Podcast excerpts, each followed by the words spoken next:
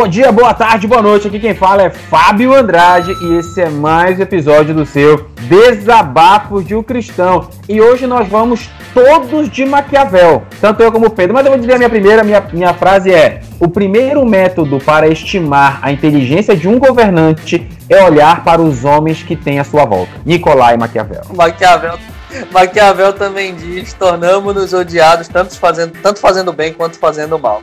Verdade. Maquiavel era um sábio.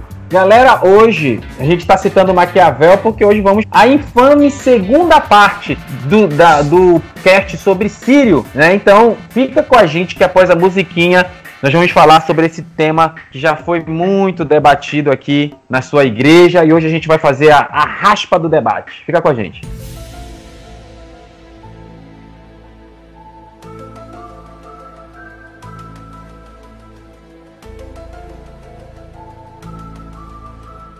Primeiramente, galera, eu quero voltar a ler o texto que está em Gálatas, capítulo 5, verso 1, que diz assim: Estai, pois, firmes na liberdade com que Cristo nos libertou, e não torneis a meter-vos debaixo do jugo da escravidão. Então, quando, no episódio passado nós começamos a falar sobre Sírio, falamos sobre muitas vezes o quanto a, a, as pessoas elas supervalorizam as coisas, e aí hoje a gente vai abordar um, o princípio, os pontos finais sobre, sobre isso, mas quero começar falando sobre o princípio básico de tudo, que é em Coríntios, não só em Coríntios, né, mas como em toda igreja, sempre tem os legalistas e tem os, os liberais. É, e Paulo, ele ressaltava na carta aos Coríntios que o amor deve ser o pilar de qualquer debate. Aí eu vou perguntar, Pedro, você é legalista ou você é liberal? Eu sou crente. é cristão. Eu sou crente, graças a Deus. Então, tem, tem um, um, um, texto também que Paulo fala, lá em Coríntios, que ele diz assim: os crentes coríntios, é, Paulo menciona assim: todos somos senhores do saber, né? É a 1 Coríntios capítulo 8 que Paulo começa a falar sobre isso. Gente, vale ressaltar que muitas vezes essa questão de ser senhor do saber é um grande problema, não só na comunidade acadêmica, como principalmente dentro das igrejas. Tem pessoas que se acham o último biscoito passatempo do pacote e não é o quebrado, que se acham a última Coca-Cola do deserto. Então isso deve ser evitado dentro das igrejas, essa questão dessa arrogância. Tem o Dr. Taleb que ele chama de arrogância epistêmica, né, que é a diferença entre o que eu sei e o que eu acho que eu sei. Então tem muita gente que acha que sabe, mas não sabe. Os judeus eles têm um mandamento que eles chamam, eu com certeza o meu o meu hebraico vai estar tá horrível, viu? Se você é professor de hebraico, não me não me derrete, mas é vé ao é não me julgue. É vé ao e a avó, ou seja, V E A L V ao é Y A e A A V O R, que significa morra, mas não deixe de cumprir. Os judeus eles têm esses esses três mandamentos que as, o judeu tem que morrer, mas não pode deixar de cumprir. Que primeiro é assassinato. Lembre, não é matar, é assassinar. Existe uma grande diferença entre matar e assassinar. E a gente já falou sobre isso aqui em enquetes anteriores, acredito que você saiba. E aí ele fala de relações sexuais ilícitas e ele fala o ponto que nos interessa aqui, que é idolatria. Você vê que o judeu, ele foi muito idólatra no Antigo Testamento, mas você vê que pós-exílio, eu nunca vi um judeu que não adorasse a Deus. Eles podem não acreditar em Jesus, o que eles chamam de judeus messiânicos, né? Mas um judeu idólatra, eu nunca vi. Você já viu algum judeu idólatra, meu pequeno gafanhoto? Só no Antigo Testamento. Não, pois então, fala assim, no Novo Testamento eu não vi. tô zoando, tô zoando. Não, assim, na atualidade, falando assim, na atualidade, chegou a ver algum judeu idólatra na atualidade? Não, não que eu conheça. Eu não conheço muitos judeus assim também, mas não que eu conheça, de verdade.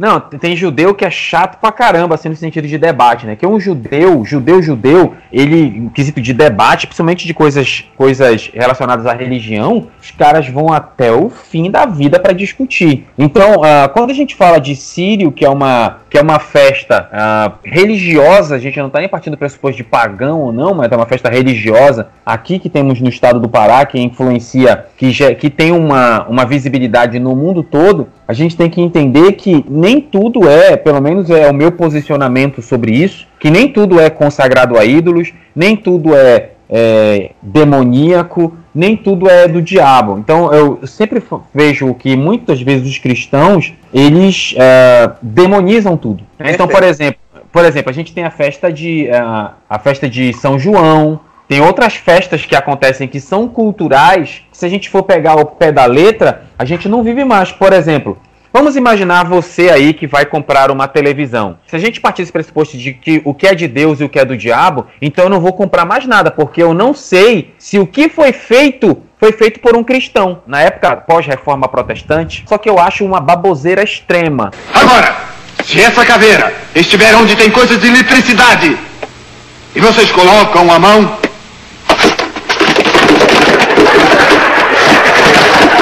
Vocês vão tremer soltando faíscas com fio desencapado, assim, assim, assim, até que o corpo não aguente.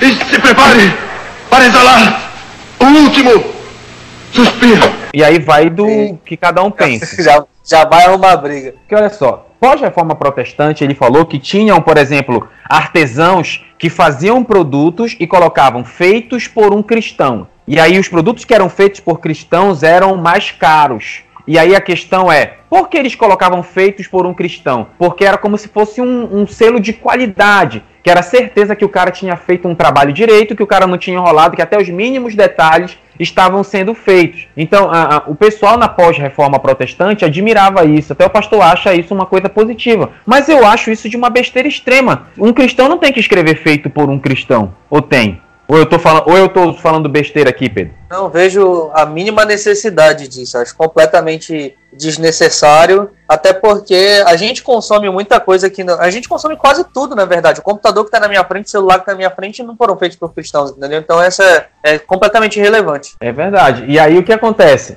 É, se a gente começar a ficar separando o que é de Deus e o que não é, a gente vai acabar ficando doido. Ah, o, o que eu como foi feito, foi consagrado a Satanás. É, é isso que Paulo fala.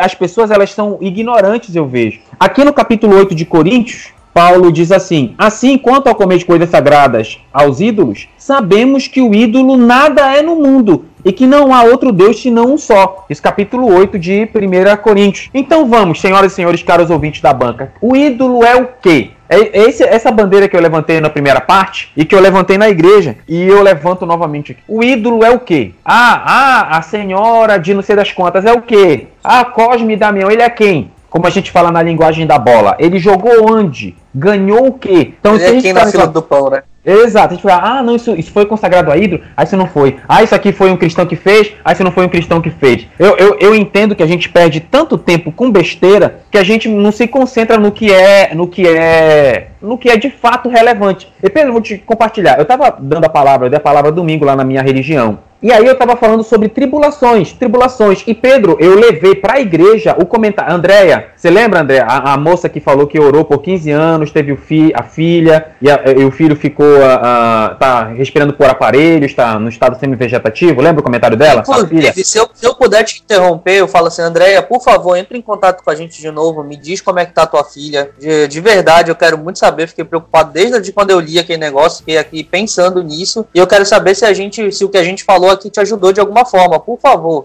tá? Entre em contato é, com a gente. Entre em contato aí. E aí, Pedro, o que, que eu fiz? Eu tava falando sobre a igreja que, ah, ah, que às vezes o, o, os pastores hoje eles passam mais tempo é, é, corrigindo frescura das ovelhas do que trabalhando. Que uma ovelhinha ficou com raivinha, o pastor chamou a atenção, ficou com raivinha, foi embora da igreja. Aí o pastor perde tempo indo atrás dessa ovelha rebelde, mimada, e que poderia gastar indo atrás de perdido, de pessoas que realmente precisam de ajuda. Você tá entendendo? Então muitas vezes a tempo os cristãos de hoje são. Eu, eu falei na igreja, se não me expulsaram da minha religião domingo, acho que não me expulsam mais. Falei que muitas vezes a gente vive numa geração mimimi. Uma geração mimimi. Ai, pastor brigou comigo, vou embora. Ai, isso aqui é do diabo. Ai, eu, eu vi dizer num videozinho do YouTube que isso aqui foi consagrado a Satanás. Aí a pessoa vai excluindo tudo. é, esses vídeos aí. E aí, cara, eu citei, eu mostrei pra igreja, falei, irmãos, vocês querem saber o que é um problema sério? Olha esse comentário. Eu li o comentário da Andréia lá. Li o comentário, eu falei, irmãos, é, são essas pessoas que precisam de nossas orações. E não é, essa pessoas como a Andréia que estão passando por essa dificuldade, quem qual daqui dessa igreja não falaria as mesmas coisas que ela falou aqui? Qualquer um de nós no lugar dela teria essa raiva com Deus, teria os mesmos sentimentos que ela está tendo. E são essas pessoas que precisam do nosso, não é de palavra, porque em momentos assim palavras não adiantam. Precisam que Deus, que Deus faça alguma coisa. E são essas pessoas que a gente tem que se preocupar, de orar, de estar perto, de ajudar, porque é um momento de dor. Não é negócio de mimimi. E aí muitas vezes a gente passa é, é, mais tempo cuidando de besteirinha de crente, mano. Pastorzinho que vai ficar com raivinha e vai embora da igreja e leva metade da igreja junto. Então tem, tem ah, o, o, líder de célula que foi embora, levou a célula. Ah, o, o líder ministério lá do, do, louvor não colocou a música, o líder não colocou a música que eu indiquei, então eu vou embora para outro ministério, eu vou embora para outra igreja. Às vezes é tanta besteirinha que a gente perde a noção do que é realmente importante, cara. Definitivamente. E aí, tem uma parada parada que eu acho legal de comentar, que é o seguinte: essa, esse mimimi de forma geral, né, como tu falou, é, acaba, acaba interrompendo que as coisas boas sejam feitas. Porque isso atrapalha não somente o pastor,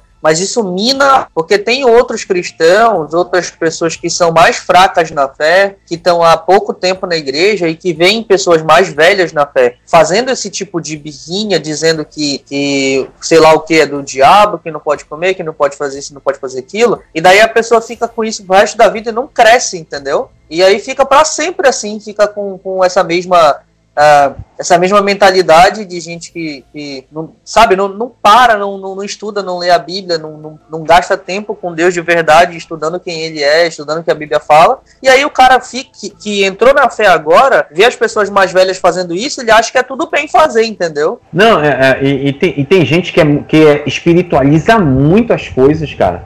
Espiritualiza muito. É. Tem gente que eu conheço que se tu diz assim, vamos tomar um café, ali na padaria? Não, primeiro eu vou orar perguntando a Deus se ele me permite atravessar a rua e tomar café. Vai te catar, mano. Tem gente que é chato, Jesus mano. Cristo. Não, tem gente que eu conheço lá. Lá na minha religião tem uns brother assim. Tem gente que é chato, bicho. Ah, eu vou fazer, tá, eu vou perguntar ao pai das luzes. Eu entendo, a gente tem que pedir opinião a Deus, mas cara, até para fazer um cafezinho, será que eu vou orar, dizer Jesus, eu posso, eu tomo chocolate ou café, café forte? Vai te catar, mano. Tem, tem certas coisas que o pessoal exagera no mundo gospel. E como essa parada aí do Caraca. Não só do Sírio não, mano, mas como outras coisas, o pessoal exagera. Quer ver outra coisa, por exemplo, a gente já vai dar, a gente vai fazer um cast sobre Natal. Mas, cara, Jesus nasceu em 25 de dezembro? Não. Definitivamente não. Mas é errado eu comemorar, fazer uma, uma festa de Natal. Ah, eu não vou colocar também a árvore, que os símbolos pagãos. Eu não vou colocar o símbolo pagão. Mas, pô, eu não posso comemorar o Natal? Eu não posso fazer uma ceia com a família? Ah, eu não vou comemorar porque é uma festa pagã. Pagão o quê, mano? Tem gente que é chato. Pois é, Parece... cara, é muito louco isso.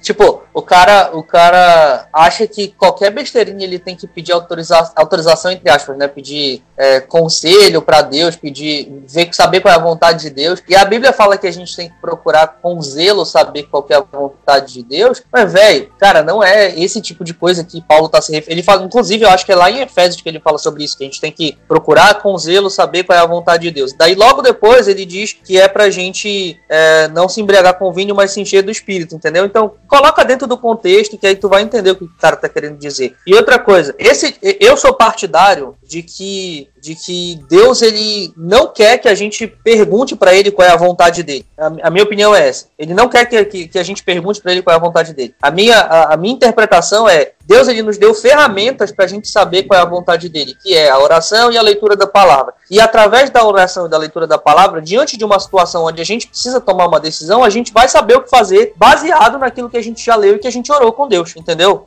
É, é, assim que eu penso. E eu também quero abrir um parêntese aí, falando sobre essa questão de cristãos maduros, porque muitas vezes você que é cristão maduro, que está ouvindo a gente, tem que entender que tem crente que é fraco na fé, tem crente que entrou há pouco tempo na igreja. Então tem coisas, eu disse isso na igreja, eu disse assim: quem tem ouvidos, ouça. Tem muitas coisas que não são pecado e se fazem pecado por causa do fraco na fé. Eu não vou ficar listando aqui, porque senão vou escandalizar a igreja, mas tem coisas que não são pecado. Por exemplo, jogar bola antigamente era pecado.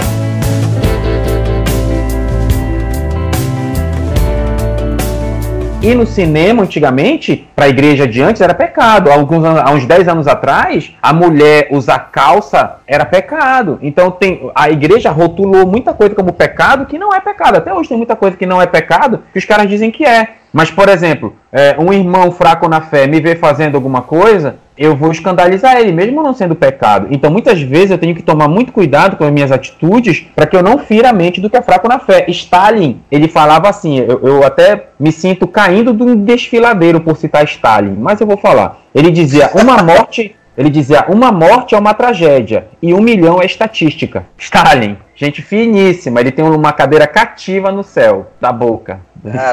Então, é, tem muita gente que parece que tem essa mentalidade de Stalin. Pô. Ah, ah, ah, eu não quero nem saber, o fraco na fé, ele que se arrebente, ele que morra pra lá tal, por exemplo. Então, por exemplo, muitas vezes eu estou numa confraternização da, da, da, minha empresa. Sou, por exemplo, eu sou professor universitário. Então, eu estou lá na confraternização. Então, por exemplo, eu bebo o meu refrigerante, os caras bebem a cerveja deles no evento da, da universidade. Mas quando eu vou tomar, quando eu vou bater alguma foto, eu sempre tenho cuidado de não bater foto com cerveja aparecendo, porque senão pode transparecer que eu estou bebendo quando eu não estou. Então é um cuidado, muitas vezes não é comigo, mas é com fraco na fé, porque eu não bebo, eu não fico bebendo cerveja, uísque, conhaque. Mas tem gente que bebe. E muitas vezes no nosso círculo de trabalho tem coisas que não dá para evitar. Lembra, tem reuniões da empresa que os caras dão bebida. Aí eu não vou, aí eu sou cristão, se se não tiver música gospel na reunião da empresa, eu não vou. Então eu, vou, que morar, sei lá, na, na, ilha de Java, da Indonésia, não sei. Então é, é essa maturidade que a gente tem que ter de entender que nós somos cristãos, que vivemos em um mundo que jaz no maligno, mas isso não nos dá liberdade para fazer o que quiser, mesmo podendo. Porque muitas vezes a gente pode ferir a mente daquele que é fraco na fé. Porque todas as coisas me são lícitas, mas nem todas as coisas me convêm. Entendeu? Principalmente é, porque eu não é, posso gente... fazer nada que atrapalhe a obra, né? Isso. A gente entra na discussão daquilo que é escândalo também, né, né, nesse, nesse caso, porque tem muita gente que entende que entende muito errado o que, que é escândalo e o que, que não é, né? Porque diz que, por exemplo, aquele texto que diz que se a gente come carne e daí escandaliza teu irmão, então deve parar de comer carne, entendeu? E daí a pessoa olha um troço desse, daí fala assim: ah, beleza, se eu faço uma parada que, que, o meu irmão não gosta, ou então que deixa meu irmão chateado, que deixa meu irmão com raiva, ou alguma coisa nesse sentido, então eu tenho que parar de fazer. E escândalo, desculpa para você que pensou isso a vida inteira, mas escândalo não é isso, tá, pessoal? Perdão. Escândalo não é isso. Se tu parar para ler o texto inteiro, tu vai ver que o que o Paulo tá, tá dizendo é o seguinte: se tu faz uma parada, tu que é um, um, um, cristão que já é mais velho, que já tem mais tempo de fé, e tu faz uma parada que vai fazer o outro teu irmão que já que chegou há pouco tempo, ou seja, que ele é mais fraco na fé, que tu vai fazer ele pecar, ou seja, tu tá fazendo que a tua consciência, que sabe que aquilo é certo, é, não é errado, perdão, que sabe que aquilo não é errado, que não tem problema tu fazer, mas a outra pessoa não sabe disso e por causa da tua consciência tu vai, tu tá fazendo aquela pessoa pecar, isso é escândalo. Não é a pessoa ficar chateadinha com o que tu fez ou não. É tu levar a pessoa ao erro de verdade, ao pecado. E a pessoa fazer aquilo contra a própria consciência. Só parar e dar uma lida lá em Romanos 14, se eu não tô enganado desse texto. Ou 1 Coríntios 7, um dos dois. Todos dois falam de, de, de, de escândalo, eu não lembro qual é qual. Mas a gente tem que ter, ter noção exata do que, que é de fato escândalo e não ficar com essa coisa de, ah, não vou desagradar o meu irmão porque isso aqui é errado e não saber o que, que tá fazendo direito, entendeu? Por exemplo, vamos, vamos levantar, já que hoje eu tô mais ou menos pistola, né? Tô meio, tô meio atirando tá, aqui, tá tô meio. Tá tô, tô, atacando aqui. Por exemplo, teve aqui na, em Belém, teve a corrida do Sírio. Então eu participei da corrida do Sírio. Eu fui correr 10 km, fui correr, corrida, corrida. Tem, uh, teve muita gente que achou, achou errado, que disse que era do diabo, que era patrocinando não sei o que, a uma deusa pagã. Cara, é uma corrida. Agora, teve uma corrida depois, que foi uma corrida barra procissão, que era 5 km, depois te, tinham orações e tinham homenagens à senhora lá de Nazaré. Então, isso aí eu já, eu já não achei por bem participar porque não faz parte do meu credo. Eu já entendo que já seria contra as minhas convicções religiosas. Então é entender o que é o que, porque senão a gente vai excluir tudo, mano. Senão nada vai dar certo. E aí a gente, aí... E, além de nada vai dar certo, a gente vai ficar preso numa corrida de rato eterna, entendeu? E não vai avançar nunca. Esse é o problema. A gente fica sempre pensando que isso aqui tá certo, isso aqui tá errado, isso aqui tá certo, isso aqui tá errado. E a gente vive um cristianismo de regras, entendeu? E cristianismo não é isso, cara. Cristianismo não é a gente ficar o tempo todo oprimido por regras, mas a gente executar a vontade de Deus porque a gente ama a Deus. E não porque a gente não quer ser punido, entendeu? É, e, e, falando nisso, por exemplo, eu, eu escrevi aqui na, na pauta o seguinte: há coisas que todos veem que são boas e por isso recebem aprovação geral. Há coi outras coisas que são evidentemente erradas e geralmente condenadas, mas mas há um terceiro grupo de atitudes ou práticas das quais as pessoas divergem quanto ao seu valor moral. Então, muitas vezes, é, tem uma coisa que eu posso achar errado que o Pedro não acha errado, que eu acho certo que o Pedro não acha certo. Então, isso, isso esse terceiro grupo de coisas são coisas que a gente tem que ter muito cuidado. E aí talvez você pergunte, mas Fábio, qual é o meu padrão para saber se é certo ou errado? Sempre a Bíblia. A Bíblia é o nosso código moral, a Bíblia é a nossa bússola. Eu tenho que submeter as minhas ideias ao crivo da palavra de Deus. Se a palavra de Deus evidencia que minha prática é condenável, então eu tenho que parar com esta prática. Agora, se a palavra de Deus deixa em aberto, então tranquilo. Eu vou citar um outro exemplo aqui para gerar mais polêmica. Por exemplo, se eu disser sou calvinista, que mal há? Se eu disser aqui sou arminiano, que mal há? Isso são crenças diferentes que cada um tem seus textos bíblicos. A gente só vai saber quem está certo lá no céu. Então se é. Tu, ah, se, tu disser, se tu disser que tu é arminiano, tem muita coisa errada. então, por exemplo, ah, o Pedro vai dizer assim: ah, eu sou amilenista. E eu sou pré-tribulacionista com arrebatamento parcial. Então, isso Meu são Deus correntes. É, é difícil de falar isso. Não, tudo bem. Isso são correntes que falam do fim dos tempos. Então, que mal há eu ser amilenista, ou pré-milenista, ou pós-milenista, pré-tribulacionista, mid-tribulacionista, pós-tribulacionista. Então, que mal há? Então, eu tenho que entender que existem coisas que eu posso ter as minhas interpretações que não gerarão problema nenhum. Agora, existem coisas que, que, tenho, que, que tenho que ver que a Bíblia condenará. Entendeu? Então, são essas coisas é, que a gente a tem que pensar. É seguinte, cara, é a gente parar de ficar. Assim, o problema não é a discussão, porque discutir leva a crescimento. Mas o problema é a gente parar de bater cabeça, ficar o tempo todo nessa briguinha, briguinha, com coisas que não são centrais à nossa fé. Entendeu? É esse que é o problema. Qual é o credo apostólico que a gente tem? Creio no Senhor Deus Pai. Uh,